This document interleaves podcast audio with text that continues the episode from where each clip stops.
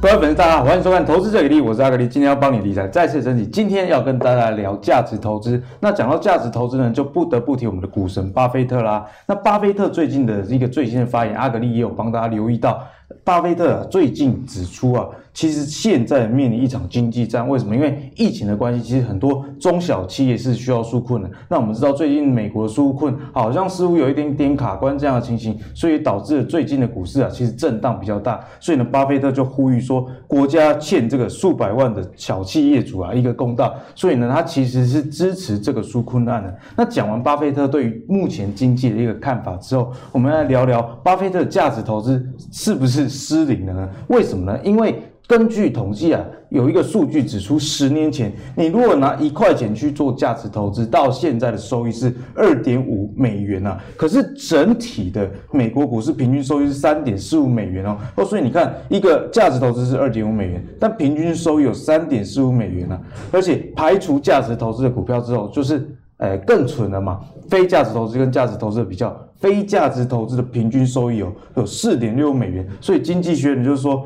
哎，这样的情况有一个原因是因为无形资产的崛起啦、啊，大概占了美国整个规模的三分之一。那什么是无形资产啊？例如说啊，像一些智慧财产权的部分啊，或者是像网络科技的部分，其实让这些公司的估值跟过去的估值有一点点不一样，因为毕竟啊，巴菲特之前学的是格拉汉的。这一套，也就是去评估企业价值，然后用比较低的价格去买进。所以，我们今天就来讨论一下巴菲特他是不是有一点转变，因为他从两千年开始建仓了这个好事多，总共有四百三十万股，哦最近啊全部都卖光光了，但是他买入了过去。他不太会去买的一些科技股，像是云端公司的 Snowflake。所以呢，今天我们就要邀请到对巴菲特非常熟悉的毕卡胡老师，跟我们一起讨论。欢迎我们的价值投资达人毕卡胡毕老师。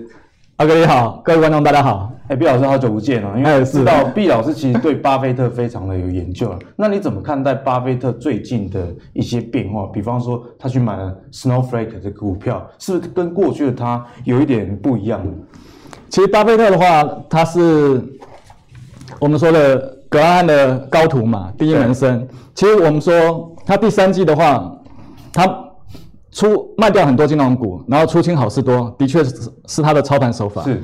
可购买 Snowflake 和金矿股的股票，应该是下面两个基金经理的干的，嗯、不是他的做法。可经济学人讲的价值投资的话，其实比较偏向格拉汉的投资法，而不是巴菲特的投资法。哦，怎么说？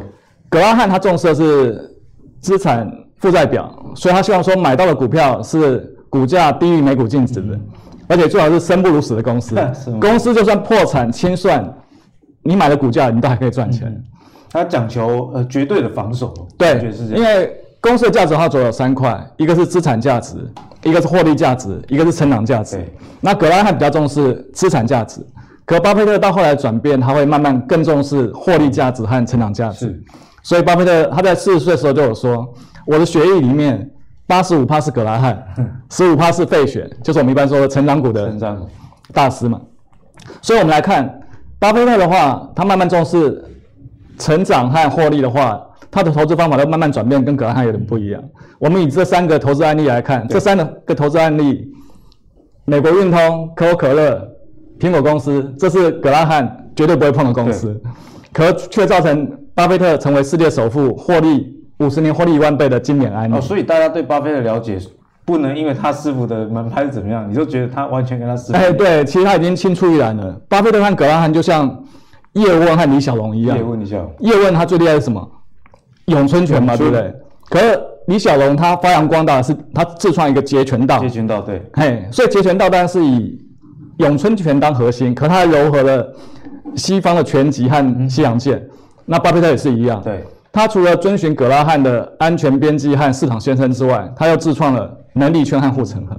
所以，我们以这三档个股来看的话，美国运通，它在一九六四年买进，那时候刚好发生沙沙拉有丑闻，那美国运通董事长决定要赔，那维护声誉，结果造成他一九六三年的话，他不但公司大亏，而且可能资不抵债。是哦，所以股价净值比小于零呢，本一比小于零呢，太夸张。那巴菲特。他认为说，哎、欸，他无形资产还还还是很强，餐厅还是用美国运通的信用卡，嗯、大家出国还是用美国运通的旅行支票，所以他就重压四成。这个比较像师傅的这个做法，他的师傅的做法他师傅，呃，也不会买，因为他师傅不看无形资产。哦，不看无形资产。对，所以巴菲特他一六六四年买进之后，报了两三年赚了两倍，所以就让他获利很多。算是一个 key 给主的股票这样子。哎，丢丢丢，嘿，赚了两倍，等于二雷安打。所以巴菲特买了，他知道绩优成长股可以提出安打，而且最好是十倍股。对，像对的彼得林区就提出了 Ten Baker，嗯而且他不止买一次哦，他在一九九一年又再买哼，一次，又再买进，而且一九九一年一直报到现在，一股未卖。一股未卖，还没有卖掉。对，所以他们买了建仓大概十三亿吧，到现在变一百四十亿。哇，也太多了，十十倍股十倍嗯十倍安打。对对对，嘿，所以我们说巴菲特变与不变，这个他报到现在，报警处理一股未卖。嗯，就是他有看到这家公司的成长性，其实还哎，没错，嘿，只要公司没有变坏，就不用急着出场。是，所以巴菲特投资法法基本上没有停损停利这个概念。就只有看公司能不能持续的成长。对，嘿，如果不能成长的话，就是把它停利停掉。哎，没错，比如说今年出的达美航空，他从二零一八年开始买，二零一九年还加码，二零二零年三月还继续加码，是，可疫情一来，他发现哎比他预期的严重，四月二话不说全部出清虽。然就是航空股反弹了，但是我觉得这是两码子事，因为呃有时候他投资看的是是基本面，那大家看股价，其实有时候这跟基本面没有太大的一个关系。没错，那巴菲特主要就看这家公司的五年到十年它能不能预期。那因为疫情造成他对航空股他没有办法继续预期，对对对，所以他就出清。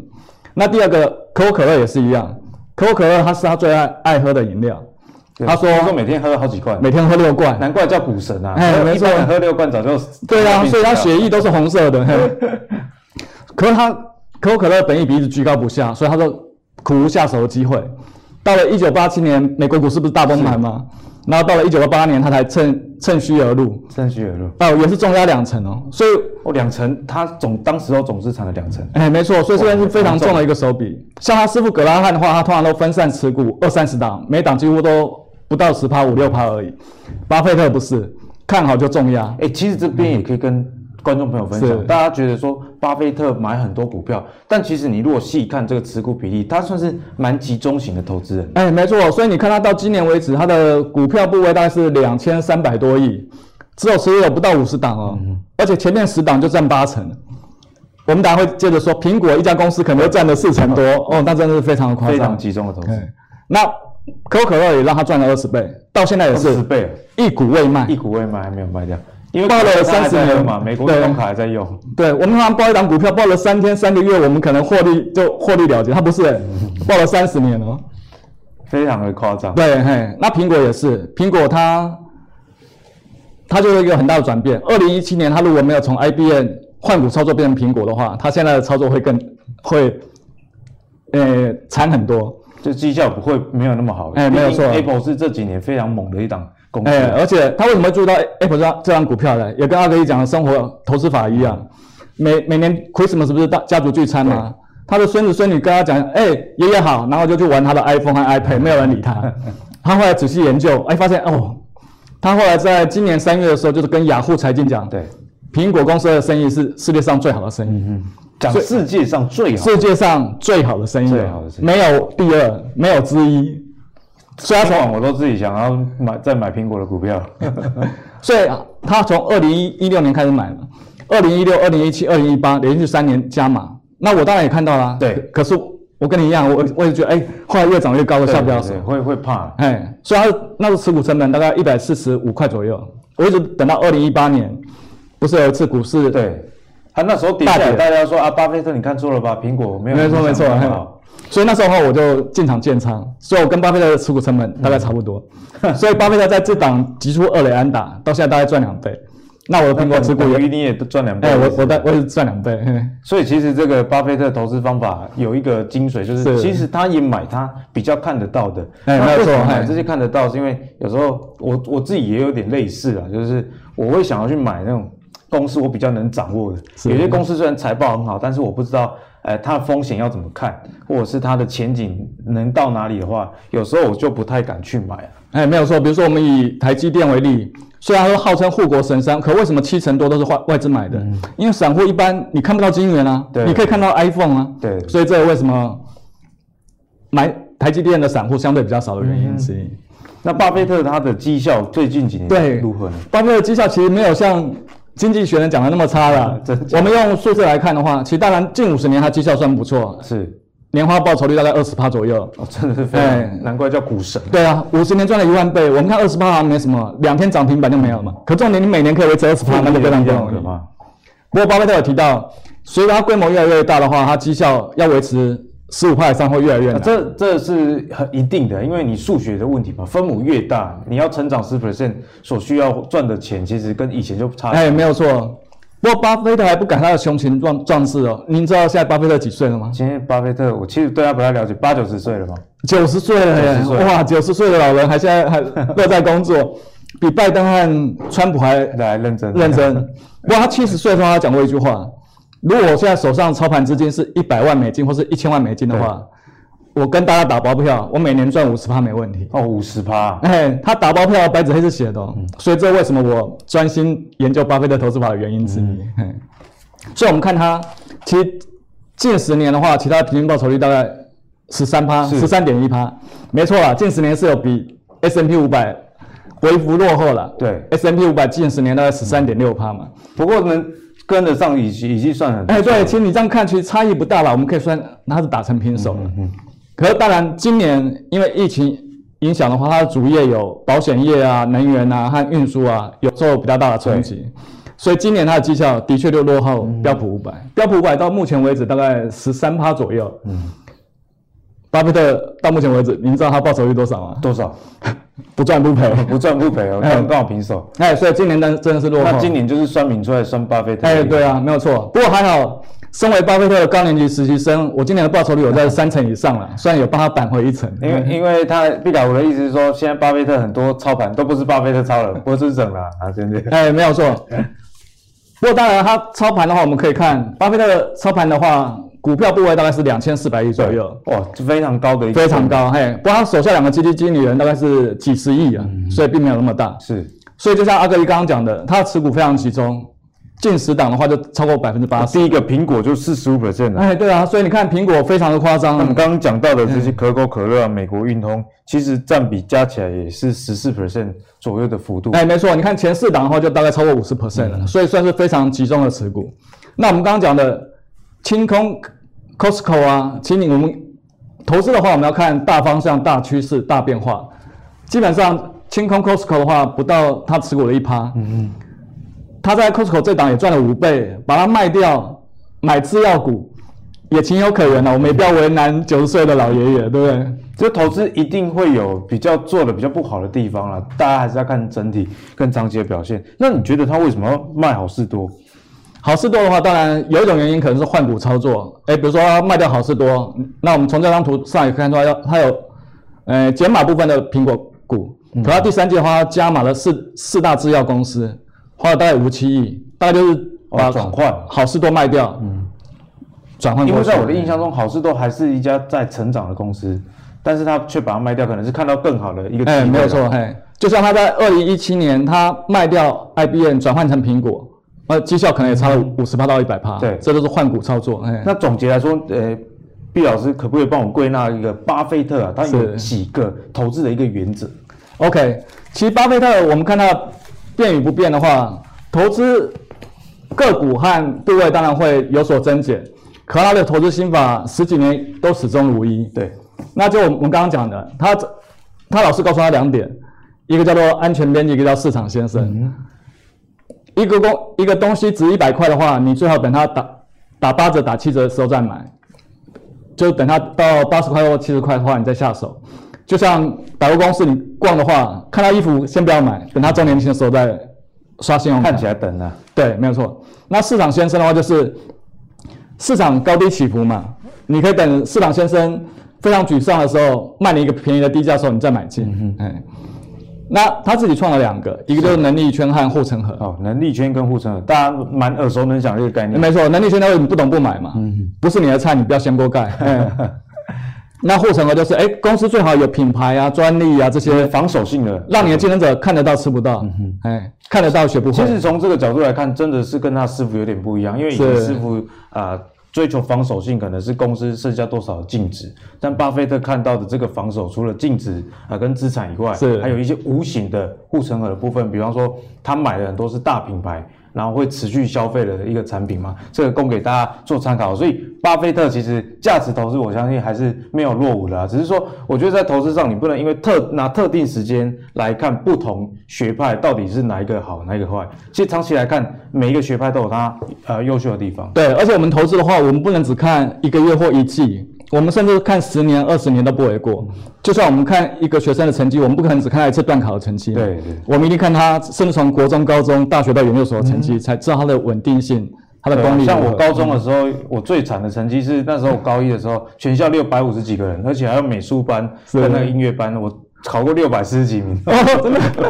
可是最后博士还是拿到了，好不好？所以你的哎对投资跟念书一样，看长期。对，所以我们这这次还不是巴菲特最惨，你知道巴菲特最惨是什么时候？一九九九年一九九九年发生什么事？ S M P 五百，那时候是那个网络泡沫之前，二两千年崩盘嘛，对，一九九九年标普五百的报酬率大概是二十帕，哦，因为就是泡沫的前夕，股价刚好是都非常的好。没错。那你知道巴菲特的报酬率多少吗？巴菲特猜一下四 percent，叫差十趴，差很多，对不对？对对对他负二十趴， 负二 十 percent，哦那也差四十趴啊，四十 percent。所以你看，即使那次那么惨，他到现在还是要不损他股神的名誉嘛。所以我们要看长期来看。对啊，有有时候人家说，呃，走夜路走都会遇到鬼，那嗯是做坏事，但是好人偶尔也会马有尸体的时候。哎，没有错，因为我们投资的话不是跑百米，你一跌倒一定得不了名次，是跑马拉松，你跌倒跌倒一次两次，你搞不好还是可可以第一名。嗯，所以呢，巴菲特的最近的投资状况以及他集中持股。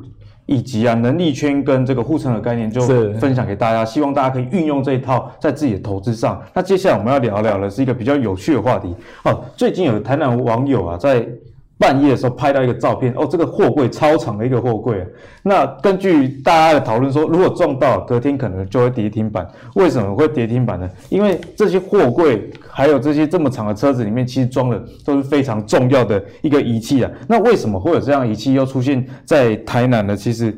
大家可以知道说，这跟台积电势必有很大的一个关系啊。所以，那接下来要聊聊台积电的部分啊。台积电其实在南科有设厂嘛，那为什么会有这么多仪器？是因为台积电一直在扩厂当中。那也希望说，未来是不是这个南科的规模有机会超过竹科了？那我们来看一下，目前台积电的整个市值啊，已经到了五千五百一十七亿的一个美元。所以，以巴菲特投资的角度来看，我相信台积电的数据我们讲过很多，就不再赘述了。我们就今天请毕卡吴老师用啊、呃比较巴菲特的角度来看，诶，台积电我们该怎么样去评估？ OK，我们可以用两个角度来切入。啊那阿格里，我问你，你有投资 ETF 吗？我有投资 ETF 有诶，哎，那是主要你还是投资个股？对，但是我 ETF 大概是偶偶尔买进，而且是做价差的那一种。是，那你为什么以投资个股为主嘞？我们看投资个股的主动投资人有两个原因嘛，一个我要赚合理的报酬，嗯对；第二个我要打赢大盘。对，好，那巴菲特说你怎么样可以打赢大盘还？有第三个啊，有有一点那个叛逆，就是大家想要玩 ETF 就不想，对，不止叛逆，而且要要爽嘛。对你投资个股才会爽嘛。就是我喜欢研究啦。对，ETF 就比较没有需要那么多。哎，没有错，ETF 嗯比较偏向傻懒人投资法，所以巴菲特我们用两点来切入。巴菲特说你怎么打败大盘呢？你只要找到个股一家公司，它未来十年的 ROE 都可以在二十趴以上，而且没有任何一年小于十五趴的话，你打败大盘的胜率是九成五。有哦九成五，非常非常高没。错，那我们看台积电符不符合这个条件？嗯，你认为台积电？因为我们看台积电过去十年的话，它的 ROE 平均的话二四趴，哎二十岁好高哦，二哎十岁超高的而。且到今年第三季财报为止，它的近四季 ROE 是二十九趴，哎快三十趴了。，对，所以你认为它未来十年有没有可能都大于二十趴？如果是看过去的数据，是几率是比较大的。哎，没有错，因为他过去一直是个好学生嘛，未来好学生几率比较大嗯对。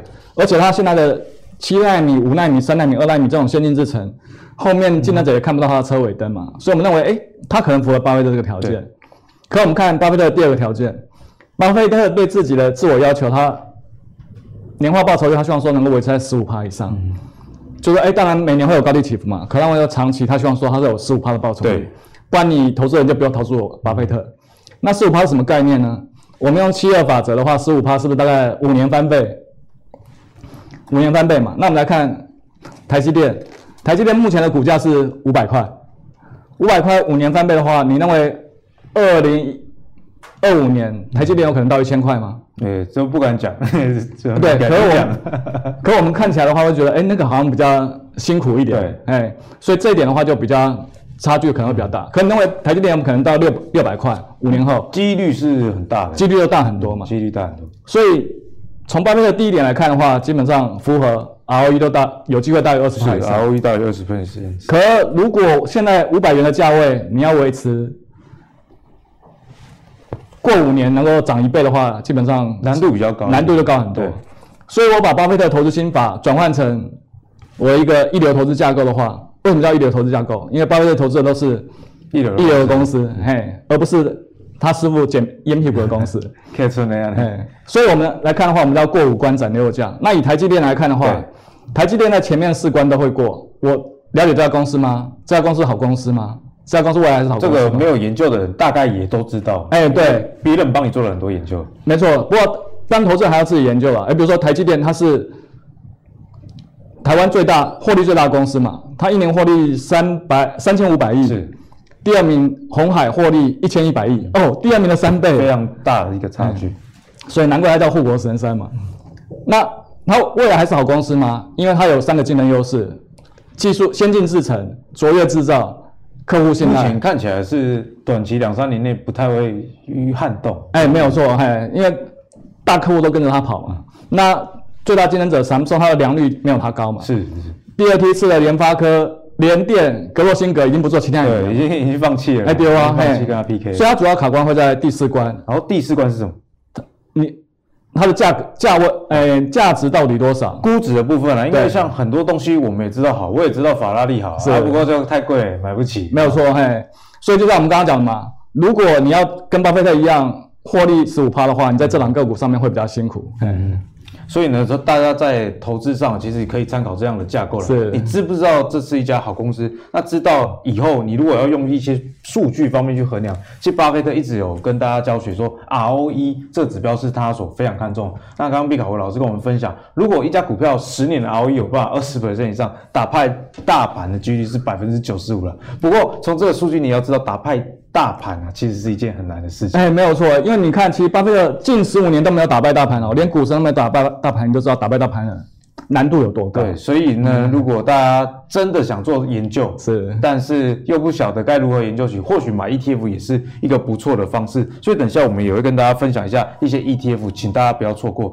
但是这边就要问一下毕卡武老师了，啊如果是价值的投资人，是不是常常错过一档成长的股票？因为价值投资在，尤其在今年科技股上这么多，大家就觉觉得说啊，你如果用价值投资的方式，你你可以稳稳的赚到可能十 percent 啊的年报酬率，但是你没有办法啊找到一些标股，甚至你会因此错过，因为很多标股的本益比其实都非常的高，哎或者没错是说它的营运的展望在比较未来这方面，我们该怎么样去运用巴菲特的原则去抓住？ OK，所以我们都通常都会讲走过路过不要错过。走可对对对，走可我们主动投资的话，其实是相反。啊，相反哦，怎么对说，我因为我们投资的话，我们要从我们的投资目标来看嘛。一个有十亿资产的人，他需要报酬很高吗？不用，他一趴就好，每年一千万，爽爽过。可如果你的本金是十万的话，即使你年化报酬率一百趴，赚十万，你也不可能财富自由。是所以我们来看巴菲特，五十年赚一万倍嘛，那他的报报酬率多少？二十趴，赚一万倍，你知道他抓到几档标股吗？六十年抓到十二档而已。六十年才十二档，所以对其实你你用简单的数学乱算，哎，五年一档，哎，没错没错多哎。没错，其实你要投资致富的话，你不需要抓太多那标我股。们网络上那些标股社团到底在干嘛 呢？大家每天都要标股啊，哎，没有错，大家所以不要被标股所迷惑。价值投资，巴菲特投资投资法就是三年不开张，开张吃三年。嗯，哎，就确定才出手，哎，没错。所以他近三年抓到最大的标股是什么？也抓到 Apple 啊。你知道他今年第三季，波克巴菲特掌管的波克夏公司赚了三百亿。嗯对，那其实他本业赚的不多，他股票获利的话大概两百五十亿。你知道这两百五十五十亿里面 Apple 占了多少吗？占了多少？两百四十五亿。 就是靠 A，就是靠 Apple 就对了。对，所以它的五十档个股里面，另外四十九档平均起来几乎都没赚，嗯就靠 Apple 一支啊。所以大家只要一年能抓到一档绩优成长股的话，就绰绰有余了。所以呢，其实大家在选股上，我是因为我常常也跟网友在讨论嘛，大家都觉得说，哎，你为什么常常讲同一只的股票，其实是有原因的。因为如果这只股票持续的好，你就不应该为了新鲜感去找其他的股票，因为呃，大家在投资上很喜欢找新的股票，对新的股票呃才有机会翻倍。但其实很多旧的股票反而才是帮能帮助你赚大钱的一个标的。哎，没有错。所以其实我们说，投资是等待来的，不是交易来的。嗯其实你有时候以不变应万变，反而是一个最好的策略。这让欸我想到台语一句话说 k e e p i n g 卡卡固”，就是你的，就是这个意思。哎，对啊，不然有时候俩股招比啊，对对对你对卖掉了反而占了别常常有买的这种别人情形没有错。那现在就要请教胡哥啊，如果在成长股跟价值股这之间，如果有一个比例的拿捏的话，要怎么样去做？因为我们刚刚有提到嘛，巴菲特大部分获利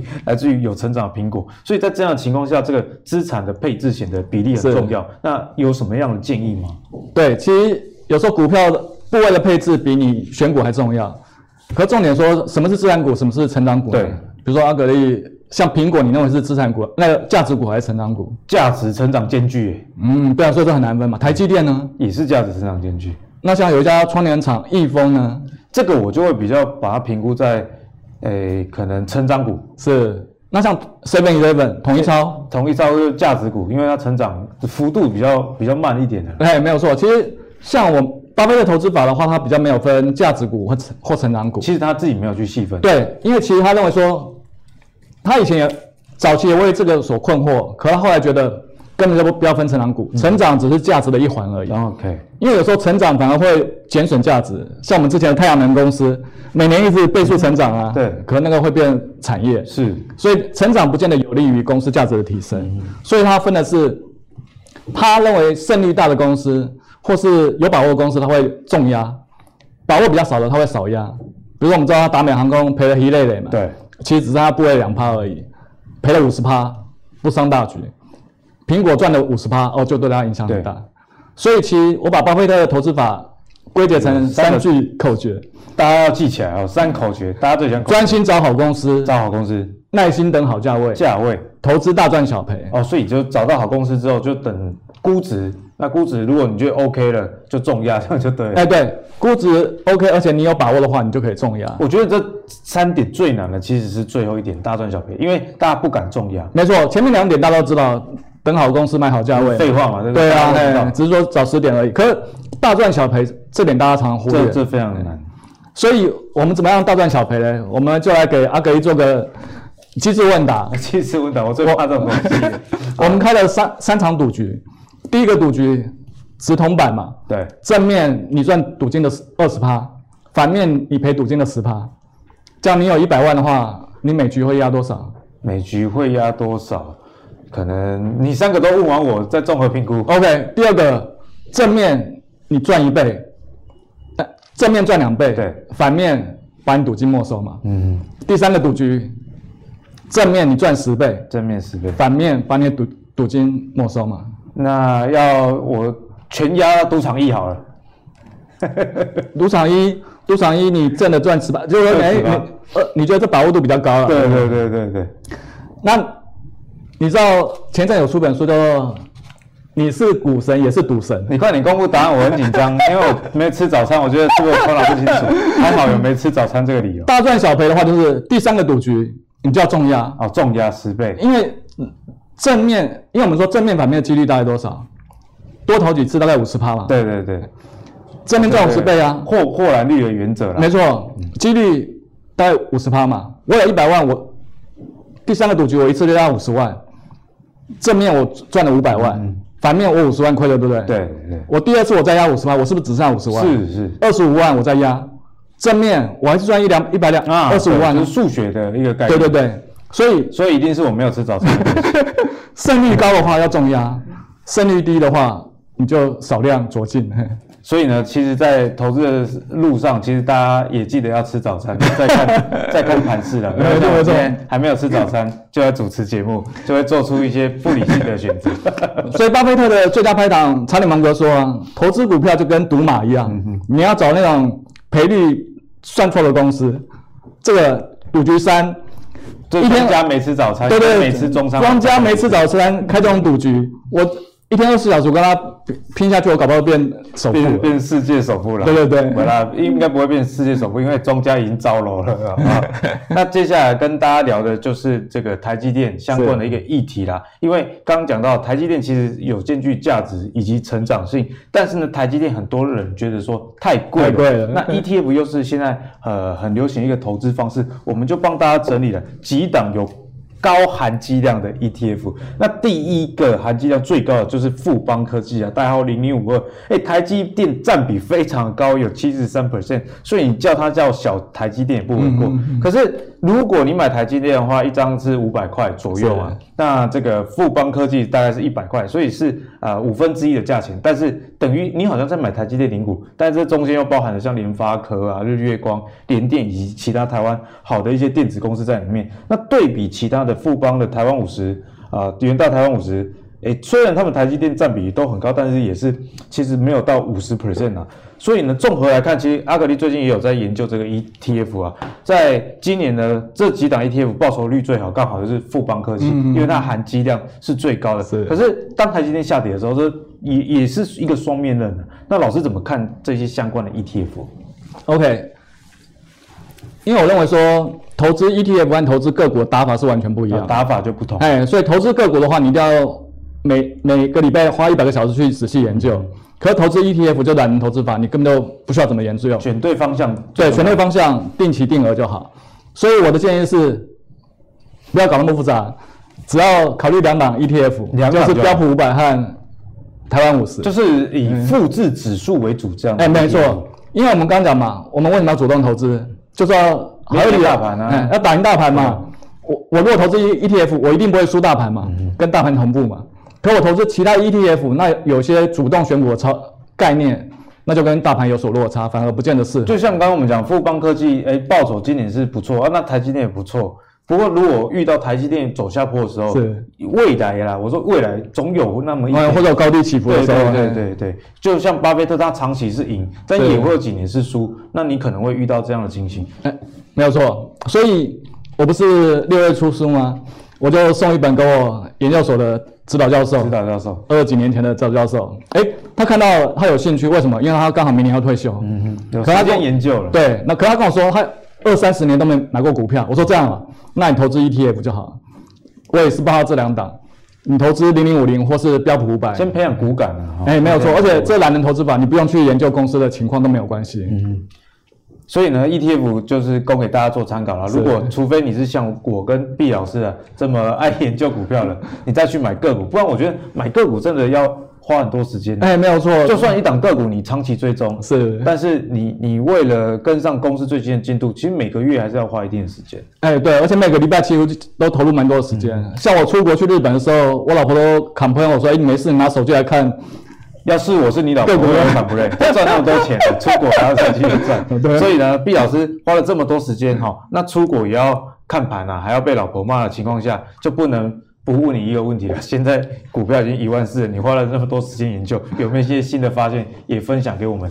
哦，毕 OK 竟不能被老婆白骂 嘛，效益”最大哎，化，没有啊好不好错。那基本上的话，就像我们讲的，投资个股的话，第一个要能力圈嘛。不管我们告诉你我们主观的想法，你还是要自己做独立判断。所以你是要跟我说一些半导体五 G 的吗？这个我们节目已经讲到烂了，不能再讲了。 OK，所以我们半导体五 G 我们不提，我们来看比较一些生活概念的话，比如说我们刚上次第一次上阿格力的节目的话，有提到易丰。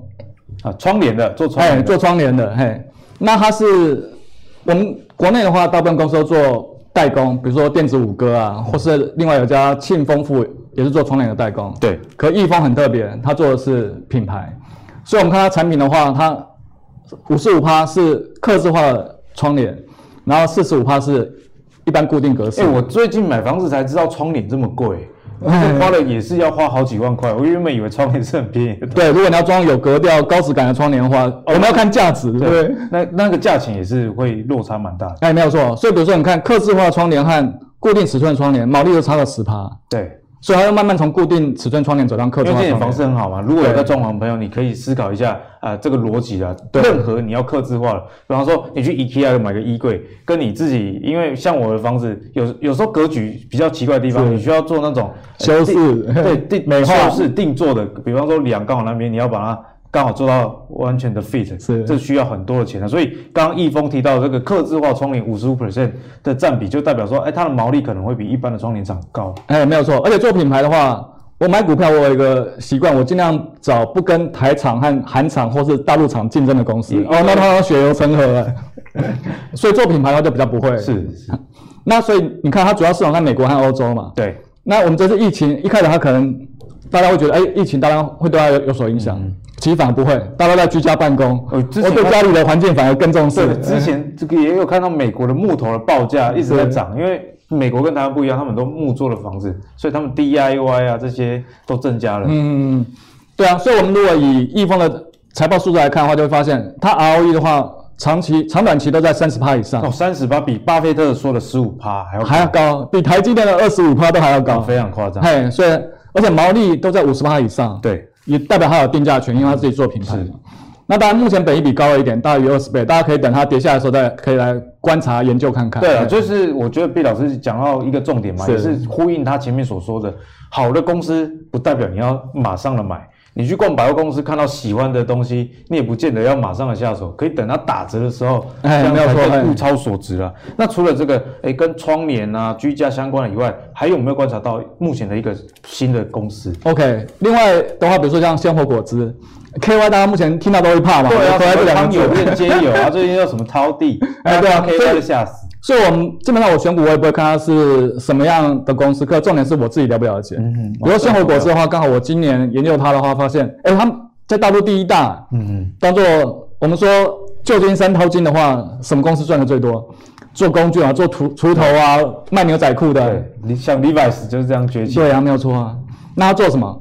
做手摇饮里面的果粒、嗯果粉，果粉所以像八十五度 C 啊、大陆的贡茶、啊、这些都全都是它都的客户是。他的客户。哎，所以它比较特别，它百分之百的市场在大陆。嗯哼，那可是它的做法，它是预先收款，你钱付够之先后，收钱哦哎，这个很特别，所以它应收账款只有二三十天而已因。为一般来说，像全家跟统一这些，他们付钱给厂商都是晚一点才付给。哎，没。错，因为它对应的是大陆的厂商嘛，它比较谨慎一嗯点。那像做隐形眼镜的金可，金可 KY，对对，金可。它在大陆就是放账，所以你看它的应应收账款是一两百天。因为我们其实常常看到中国的一些事业部因为是呆账的问题而亏损啊，所以鲜活果汁这个策略，我觉得蛮因地制宜的。哎，没错没错，所以我们投资一定要安全第一，先想风险再谈获利。嗯先求安全，再谈对药对效了。对，所以呢，在鲜活果汁的财报，我们来看一下是如何 对，所以鲜活果汁的话，我们看它的财报的话，它 ROE 也在二三十趴，哦，非常非常的强哎。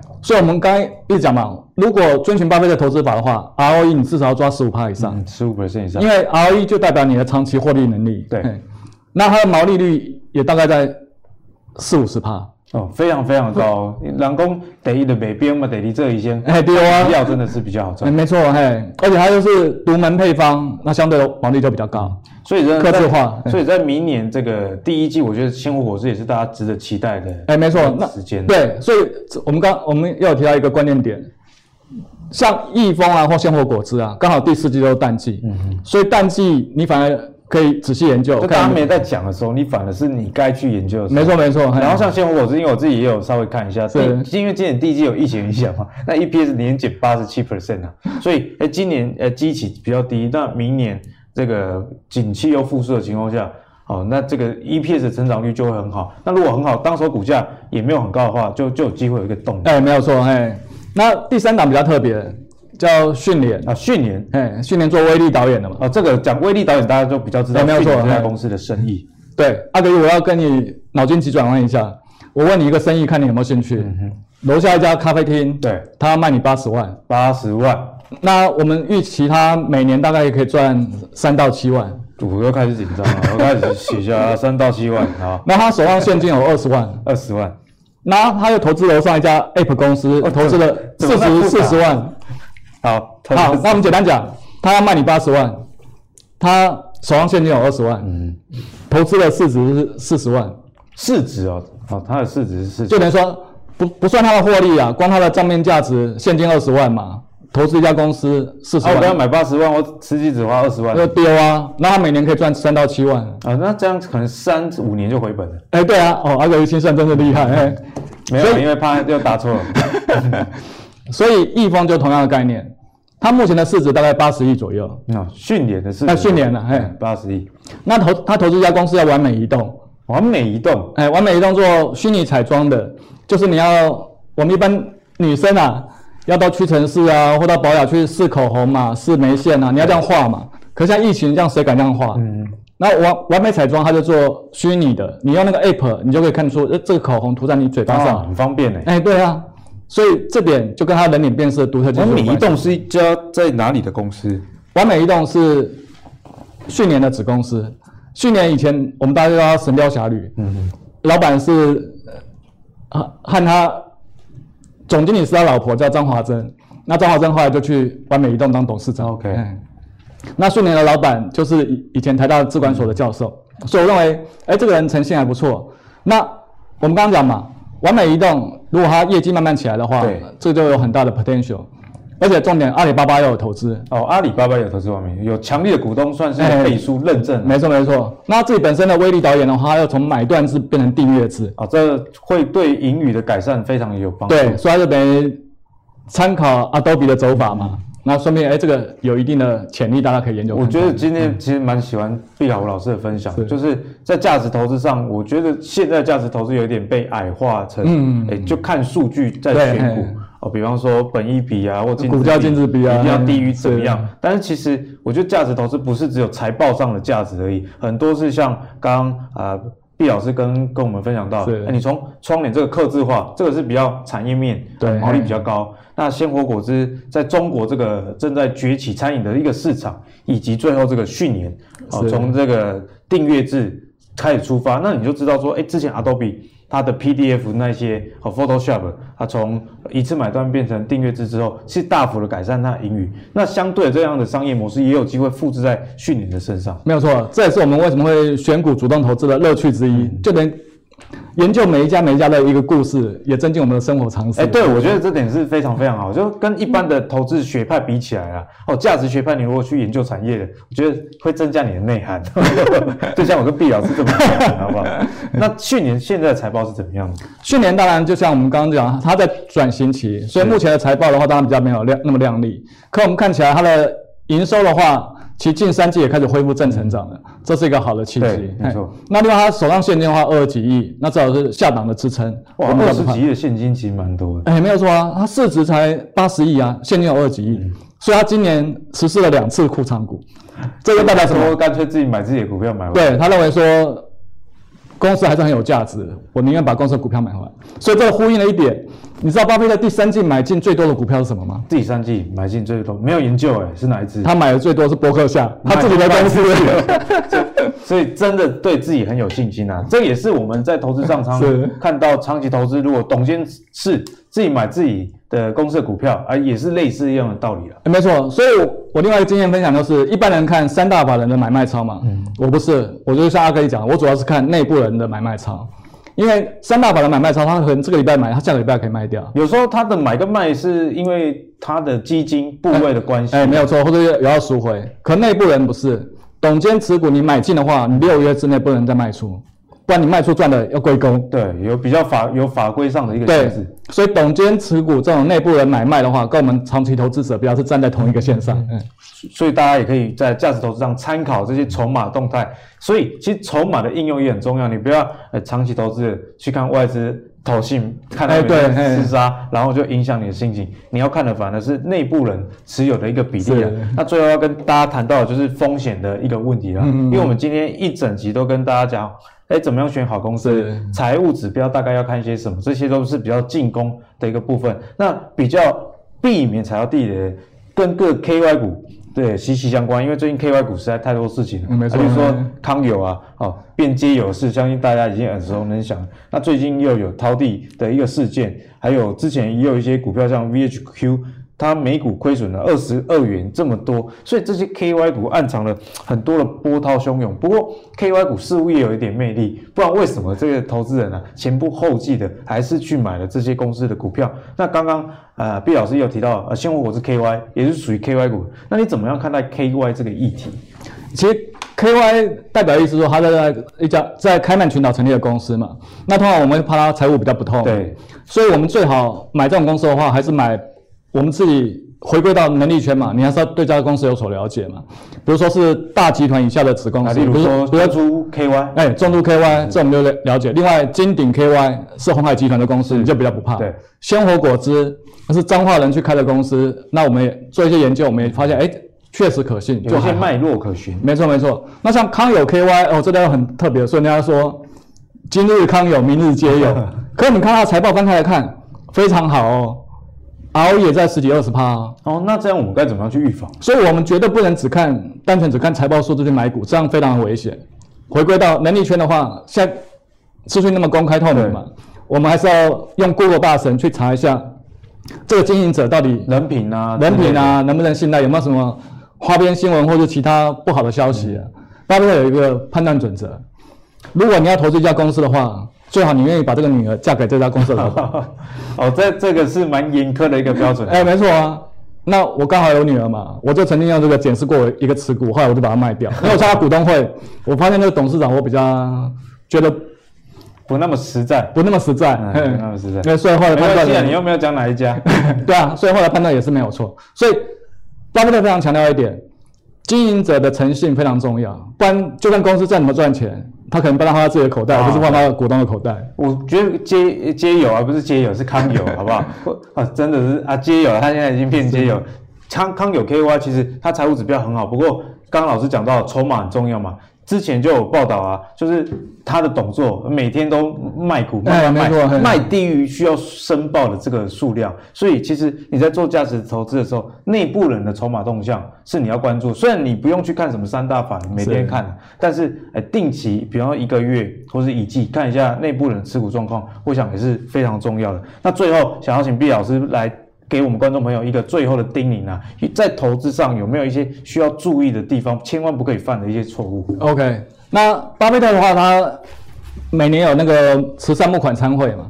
那有一次得标者就问他说：“投资要怎么成功？要注意太多事情呢？我记不住，你告诉我投资不要做什么事就好了。”巴菲特只跟他讲三件事。然后三件事，哎，那个募款参会就是三三千万台币哦。哦，三千万台币才哎三家。，总我们讲这三件事就赚到三千万。哎、这个人有三千万，然后还还那么韭菜，也是不简单。 哎，哪三件事呢？不做空，不借钱，不懂不买。不做空，然后不不借钱不不懂不我犯了一个错，误，我有借钱买股票。 这三个错误我都犯过哦，你而且犯过每哎都犯次过付的学费都蛮多，不懂不买，我付的学费最多。哎哦，你以前也因为这样才、哎，没错才交过。，因为巴菲特说，投资不是智商一百六赢过一百三的，可他没有讲的是，你一旦借钱或者融资的话，啊不，你一买股票，你智商就减三十，啊，会会会会可你在融资买股票再减三十，会会会，对不对？所以不借钱很重要，那不懂不买更是主要。哎，像之前不是 TDR 也炒得很高吗？嗯我去剪头发，理发店的老板娘跟我说，哦，他问我说，哎，买哪一档比较好？那时候我想说，哎，王品你殖利率还有六趴，买王品可以考虑看嗯看。他说，没啦，我另外一个客户跟我讲 TDR，他每天都赚十几万，就美德那时候美德一啊，哎，美德一啊，或是金泰金宝啊，可你看他后来又打回原形了，所以不懂不买真的很重要。因为像 TDR 当时候溢价跟原本的发行国差距有时候好几倍，哎所以大家对真的要去留意这个风险啊。是，所以呢，在最后呢，也提醒大家，就不要犯不该犯的错误。这其实是比你该知道做什么还要重要，因为能做对的事情有很多，但是在投资上应该也有类似的经验。啊你五次赚钱，但只要踩到一次地雷，你赚的可能都赔光不说，可能还会倒亏。没错，所以投资不犯错比做对还重要。好，今天很谢谢毕老师的一个分享，相信大家在今天呢都对价值投资以及巴菲特的一个选股的心法有进一步的认识。那也希望大家可以运用这些原则啊，多看几次，然后运用在自己的选股上，相信就能对投资人呃。帮你更稳操胜券啊！那如果你喜欢阿格丽的投资最给力的话，记得到 YouTube、Facebook 以及 Apple 的 Podcast 订阅《投资最给力》。我们下次见喽，拜拜。拜拜。